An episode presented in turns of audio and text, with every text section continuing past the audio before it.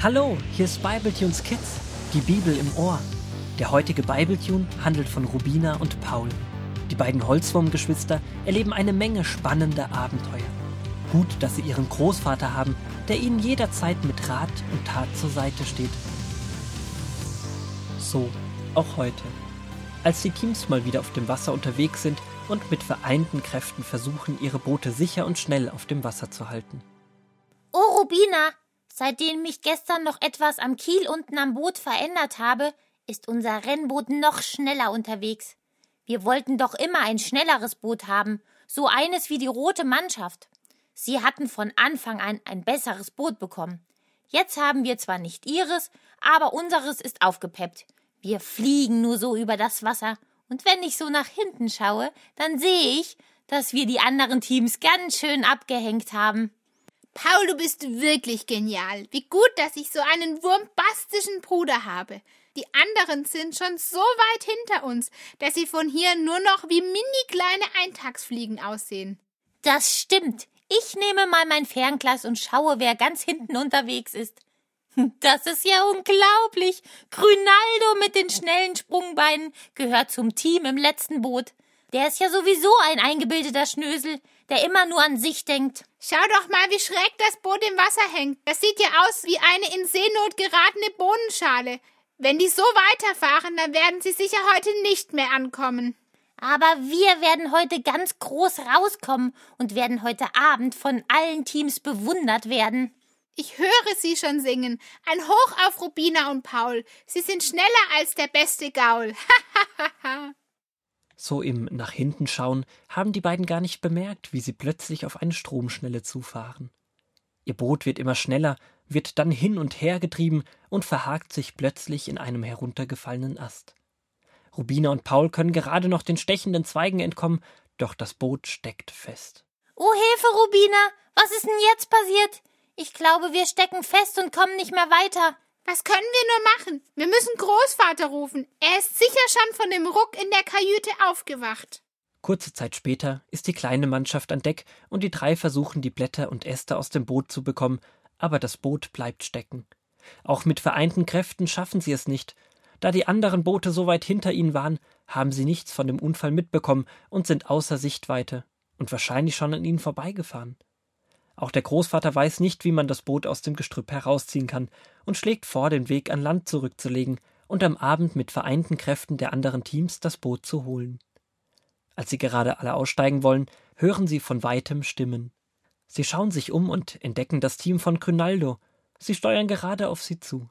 Schon nach wenigen Minuten überblicken sie die Lage und helfen dem gelben Team, ihr Boot wieder aus all den Ästen zu ziehen. Nach circa einer Stunde sind die beiden Boote dann gemeinsam unterwegs.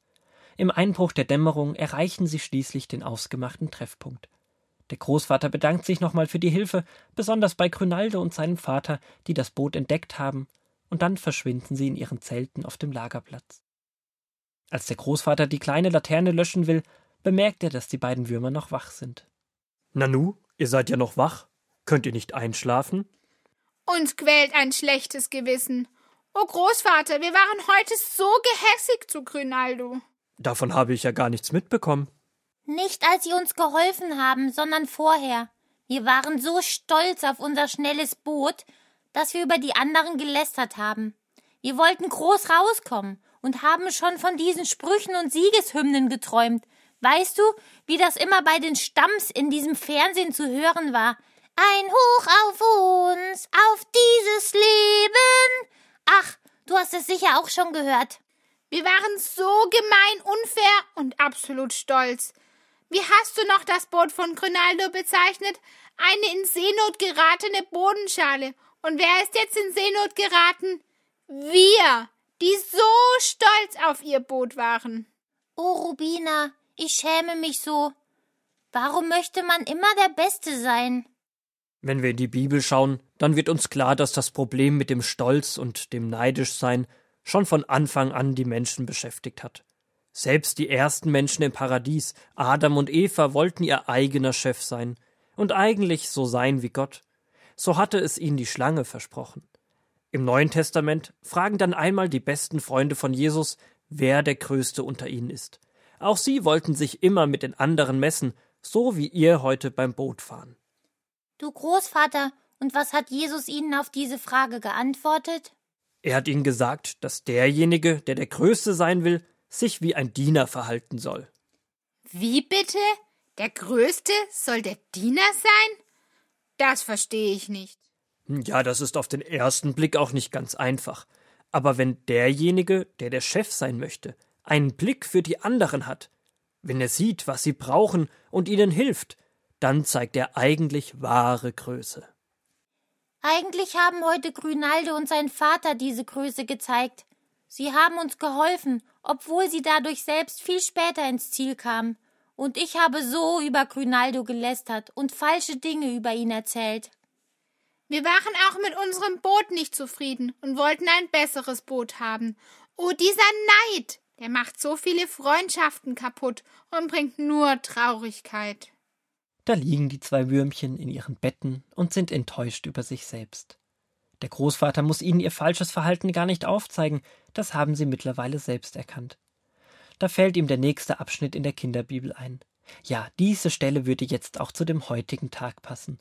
Und so öffnet er die Kinderbibel und liest den beiden zerknirschten Holzwürmern in der Dunkelheit des Zeltes nur mit einer kleinen Taschenlampe vor. 2. Mose 20, die Verse 12 bis 18. Habe Achtung vor deinem Vater und deiner Mutter. Sage und zeige ihnen, wie wichtig sie für dich sind.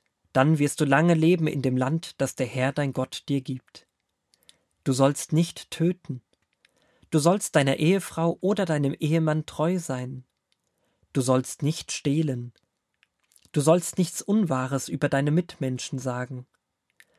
Du sollst dir nicht wünschen, das Haus zu besitzen, das einem anderen gehört, und auch nicht die Frau, den Knecht oder die Magd oder die Tiere oder sonst irgendetwas, das einem anderen gehört. Du musst uns heute gar nichts dazu erklären, Großvater. Wir haben heute schon gemerkt, dass Gottes Gebote wichtig sind und dass man fröhlicher leben kann, wenn man sie befolgt. Wir wollen jetzt auch gar kein schnelleres Boot mehr. Und wir sind froh, dass Grinaldo nicht nur an sich gedacht hat. Der Großvater streicht seinen Enkel noch einmal übers Gesicht und freut sich, dass sie nach diesem nicht so schönen Tag doch wieder eine wichtige Lektion gelernt haben.